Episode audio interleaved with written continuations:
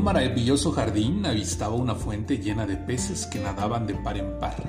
Sin embargo, el jardinero no paraba de cuidar a las bellas flores del lugar, olvidándose de los pequeños al consumir su agua sin pensar. El amo descontento se estremeció ante tal encuentro. Le importaba la flora, pero no podía imaginar perder a los peces que tanto adora. Jardinero, cuida a mis pececillos, no vacíes toda el agua ni los dejes secos porque andan de brinco en brinco. Obedeciendo a su amo, dejó la fuente llena.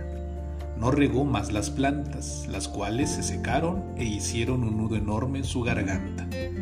Se enredó sin dudar por centrarse en una sola cosa nada más.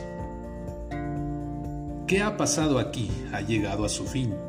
Con el riego constante casi pierdo los peces con el exceso de cuidado sin jardín me he quedado.